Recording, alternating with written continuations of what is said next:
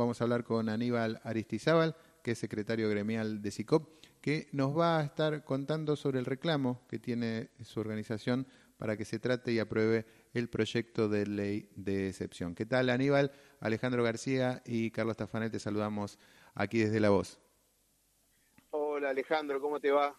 Eh, buenos días eh, a vos, a toda tu radio audiencia. Bueno, muchas gracias por esta comunicación. Y, y decimos, este reclamo de SICOP, ¿de qué se trata bien primero este proyecto que, están reclamando ustedes la aprobación?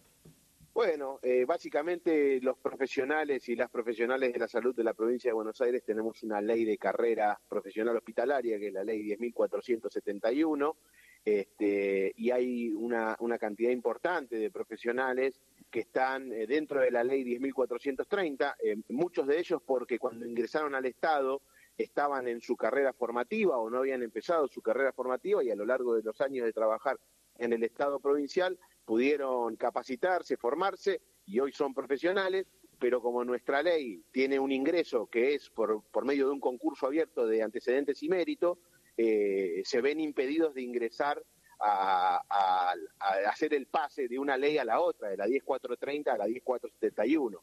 Lo que hace esta ley, eh, que está impulsando el Ejecutivo, gracias al reclamo de las organizaciones sindicales y de muchos años de lucha, eh, es esto justamente, que, estos profesionales eh, puedan pasar de la 10430 a la 10471 y adquirir todo el piso de derechos y, el y que el Estado provincial les reconozca su condición de, profesionales, ¿no? Así que es, eh, es una, un hecho de una reparación histórica y un hecho de justicia laboral y de consagración de derechos, de ampliación de derechos de un contingente importante del equipo de salud bonaerense. Hemos conseguido una media sanción en diputados a fines del año pasado eh, en, la apertura de las sesiones legislativas, el gobernador hizo mención a la necesidad de esta, de, esta media sanción, que bueno, hoy estamos reclamando en esta conferencia de prensa que haremos a las 11 de la mañana y, bueno, estamos eh, em, empujando fuerte este hecho para que se termine de consagrar y, se, se, realice este acto de justicia laboral con estos miles de trabajadores y trabajadoras. Aníbal, ¿de cuántos trabajadores y trabajadoras estamos, estamos hablando que estarían involucrados con esta, con esta nueva ley? Alrededor de 5.000 compañeros y compañeras pasarían de la 10430 a la 10471, en su mayoría enfermeros y enfermeras, pero al mismo tiempo eh, muchas otras disciplinas, fonoaudiología, trabajo social, inclusive médicos, eh, porque te repito, son compañeros que compañeras que ingresaron a trabajar al Estado provincial y eh, en 10 años o en X cantidad de tiempo desarrollaron una, una profesión y, y hoy están ejerciéndola, pero no pueden estar en la ley que los encuadra correctamente y que les consagra todo el piso de salarios y derechos que, que tienen los profesionales en el Estado provincial. Entonces, eh, es un número que es importante. La, el último paso de ley que se hizo fue en el año 2009. O sea que se han acumulado bastantes en estos últimos 14, 15 años. Aníbal, muy buenos días. Carlos Tafarnel te saluda. ¿Cómo te va? ¿Cómo te va, Carlos? Eh, la pregunta es, en el poroteo, están esperando, están presionando, pero ¿cómo están viendo la situación de los votos en sí en la Cámara de Senadores que le daría eh, el cierre final a esta posibilidad. No, a ver, eh, desde el lado del, oficialismo, frente de todos y de más del sector de, la izquierda, hay un consenso general. Eh, y inclusive también en, en, lo que es el bloque opositor de Juntos por el Cambio, desde el sector del radicalismo eh, y etcétera, también porque entienden que eh, es un hecho de justicia eh, reconocer que hay trabajadores profesionales que están desempeñándose en el Estado ya desde hace años y no están siendo reconocidos entonces ahí hay una, hay una distorsión que todo el mundo entiende justa, entiende justa corregir.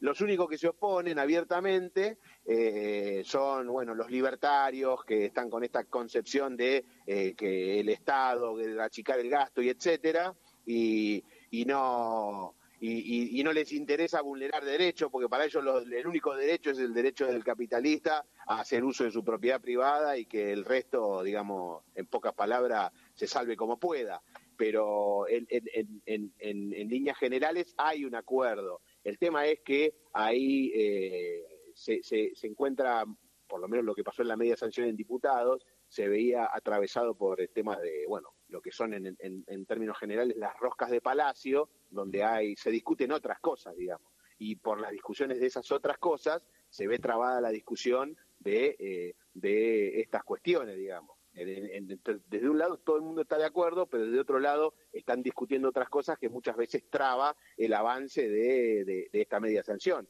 Pero nosotros lo que tenemos que impulsar es que se, se, se, vote esta media sanción en senadores y en el caso de que veamos que se trabe, bueno, veremos por qué se traba y eh, eh, indicaremos que, cuáles son los sectores que lo están trabando y les pediremos que, que, den las explicaciones del caso, ¿no? Porque independientemente de, repito, las roscas de Palacio, acá hay derechos vulnerados que, que se tienen que, que rectificar. Eh, teniendo en cuenta esto, bueno, eh, pues es cierto, muchísimas veces es un toma y daca. Bueno, yo te voto esto para que vos me votes lo otro. Exacto. Eh, eh, ¿Cuándo pensás que, cuándo es la votación? ¿El día de hoy? No, no, el del día de hoy vamos a hacer una conferencia de prensa. Es muy difícil el tema de estimar cuándo, porque por este toma y daca que vos mencionás, eh, haces una movilización, llamás a la gente, eh, llenás eh, un espacio público con un reclamo y, y, por, y por X cuestión eh, no, se, no se vota o no se trata en ese momento, entonces es, es muy difícil saber cuándo, eh, pero nosotros entendemos que existe por lo menos voluntad desde, desde el oficialismo de que esto se vote y se apruebe, y bueno, también desde, el, bloque de la izquierda, y, y, ya te digo, el tema es consensuar con lo que sería Juntos por el Cambio, pero somos optimistas que esto se va a poder hacer y en, el caso negativo, bueno, pondremos en evidencia la situación y, y nos movilizaremos para visibilizar y para reclamar. Aníbal, eh, para, para terminar te quería consultar sobre otras cuestiones. ¿Cómo es el, el panorama en general de los trabajadores de la salud en la provincia de Buenos Aires? ¿Cómo fue digamos, sabemos que se ha llegado a un acuerdo paritario, sin embargo, los altos niveles de inflación de, del país muchas veces llevan a una revisión de estos acuerdos. Totalmente. Sí, nosotros firmamos una paritaria en marzo, a mediados de marzo, este, con una revisión en mayo, eh, y, y, bueno, ahora estamos con, con, muchas actividades, pero entre ellas estamos viendo que eh, se vuelve imperiosa por, por, el, por la alzada inflacionaria que estamos viviendo, inclusive en estas primeras, este, en esta primera semana de abril, eh, que, que, ese adelanto, eh, esa revisión de nuestra paritaria se vuelve cada vez más necesaria y, y estamos evaluando desde la conducción del sindicato eh, la convocatoria, tenemos que analizarlo con las otras organizaciones sindicales, pero como vos decís, la inflación hace que, que no haya ninguna paritaria que aguante, digamos pero en su momento eh, los 20 puntos que se firmaron en marzo eh, generaron un alivio para el bolsillo de nuestros compañeros y nuestras compañeras, que el Congreso de Delegados eh, valoró que era necesario cerrar esa paritaria y discutir nuevamente en mayo.